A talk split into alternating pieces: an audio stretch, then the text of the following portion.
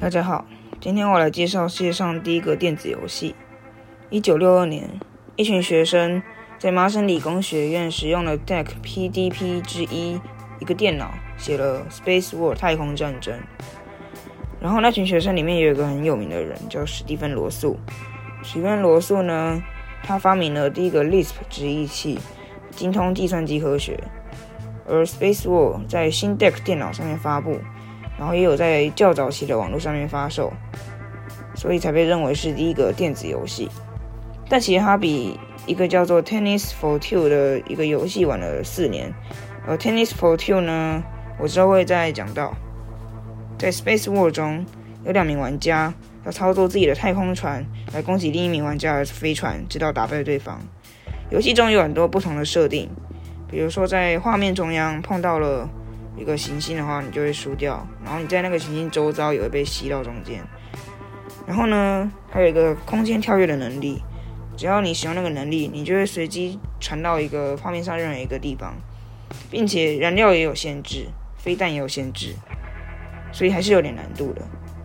因为是较早级的电子游戏，所以画面简陋，就黑黑色的底，然后几个白色的几何形状，就是这个游戏的大部分的画面了。然后呢，大家都知道雅达利公司对吧？然后呢，他的创办人诺兰布希内尔，他玩了 Space War，然后发现哎，可以赚钱，有钱的味道，所以才创立雅达利公司。关于这个公司的兴衰史，我之后会再次讲到，要敬请期待。这游戏大概上就讲到这边了。如果你有兴趣的话，并且你是 Windows 系统。就按下 Windows 键加 R 键，输入 Steam 冒号半形斜线两个 R U N 小写半形斜线四八零，就可以直接下载。平常在 Steam 上面是查不到 Space War 这个游戏的。通过这个技巧，你可以直接下载这个游戏，虽然是一个彩蛋啊，那你也可以获得隐藏成就。好，今天就录到这大这边，谢谢大家。